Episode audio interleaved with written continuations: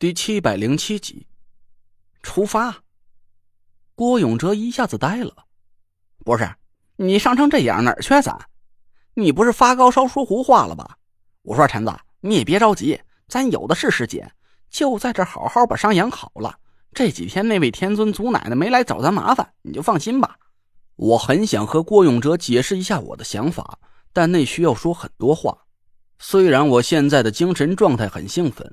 但身体却有点支撑不住了，我缓了口气说：“照我说的做，我有办法治好自己。”得嘞，那你好好歇着，我们俩弄去。郭永哲和纳若兰赶紧提着狗腿子跑进了旁边的树林，没多一会儿就抬着几根树干搬了过来，丢在我们泡温泉那个水池里。田慧文轻轻的松了口气，她的脸色白的吓人。两个青黑色的眼圈清清楚楚的出现在眼睛周围，看起来非常疲惫。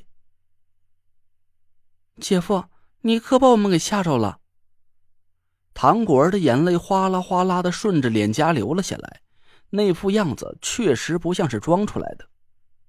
你下了水没多一会儿，我就感觉到了那股危险的气息，可我们什么办法都没有，只能不停的在岸上喊你，也不知道你能不能听见。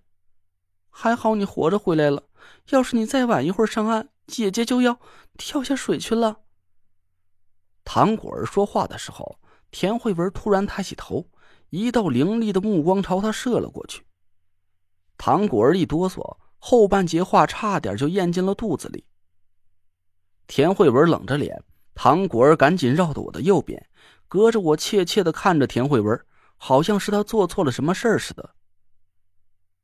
我奇怪的看着田慧文，他最近的变化实在是让我有点看不懂。他明明是很关心我的安危的，可他却总是表现出一副对我不管不问的样子，甚至就好像我的死活和他没有任何关系一样。而且他对唐果儿的态度也让我理解不了。说好的姐妹情深呢？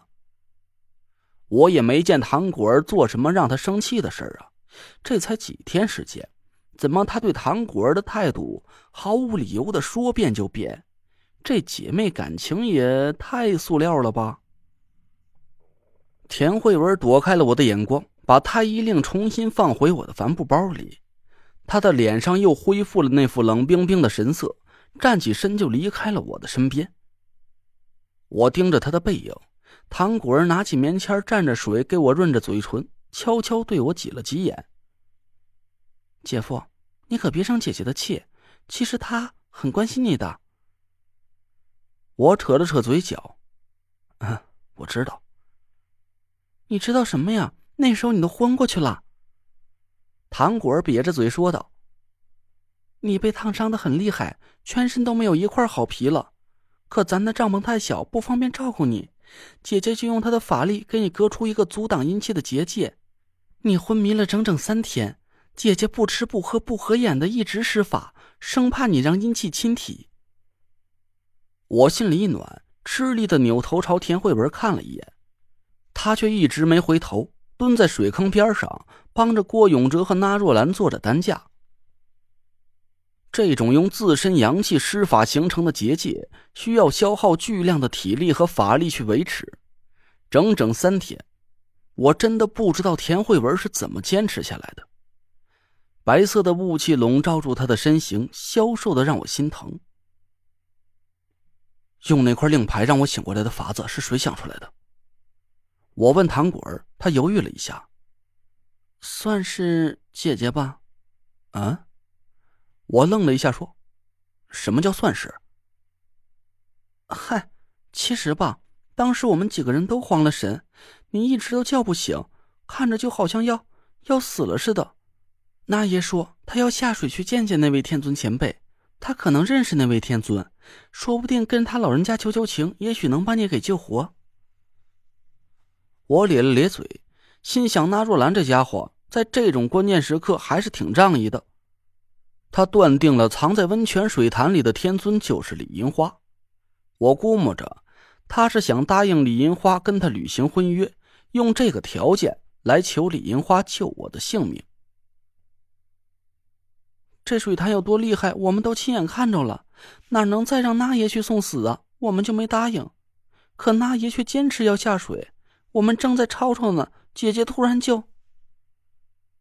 唐果儿悄悄的朝田慧文看了一眼，确定他没听见我们说的话，这才把嘴凑到我的耳边上，压低了声音：“姐姐突然就跑到水潭边上，背后一下子就升起来一只很大很大的火红色的凤凰，可吓人了。”我心里猛然一动，一下子牵动了伤口，疼得我倒吸了半天冷气。唐果儿手忙脚乱的，也不知道该做点什么。我强忍着疼痛，小声问他：“你仔细和我说说，那只凤凰是什么样子的？”“就是普通的凤凰样子呀。凤凰还能是什么样子？嗯，那只凤凰很大，把整个水潭都给照了起来，嘴里还喷着火，叫的整个山都快塌了。我们几个人都让姐姐给吓到了，她好厉害。”唐果儿缩着脖子。他似乎并不知道凤和凰是有区别的。我犹豫了一下，又追问了一句：“那只凤凰的头上有没有冠子？几条尾巴？和你身上那个纹身是一样的吗？”我身上，唐果儿一下就瞪大了眼睛，茫然的摇了摇头：“我身上哪有什么纹身？打小我爸妈就管我管的很严，我要是敢偷偷纹身，他俩还不打死我？”这句话一出口，轮到我目瞪口呆了。我敢肯定，我不是个瞎子。我已经两次在唐果儿的背后看到了那只巨大的黄鸟纹身图案，颜色鲜亮，栩栩如生。可他自己却不知道，还是唐果儿在刻意对我隐瞒着什么？见我一脸不信的神色，唐果儿自己也愣了一下，背对着我，把冲锋衣掀开了点儿。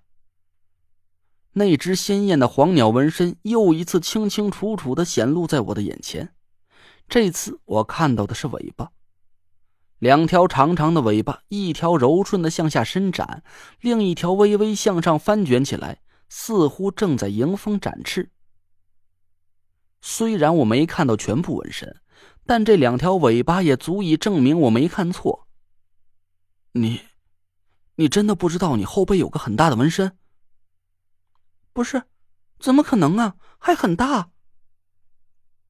唐果儿赶紧掏出手机，反着手在自己背后拍了一张照片，凑到眼前。姐夫，你你是逗我玩呢，还是生了病出现幻觉了？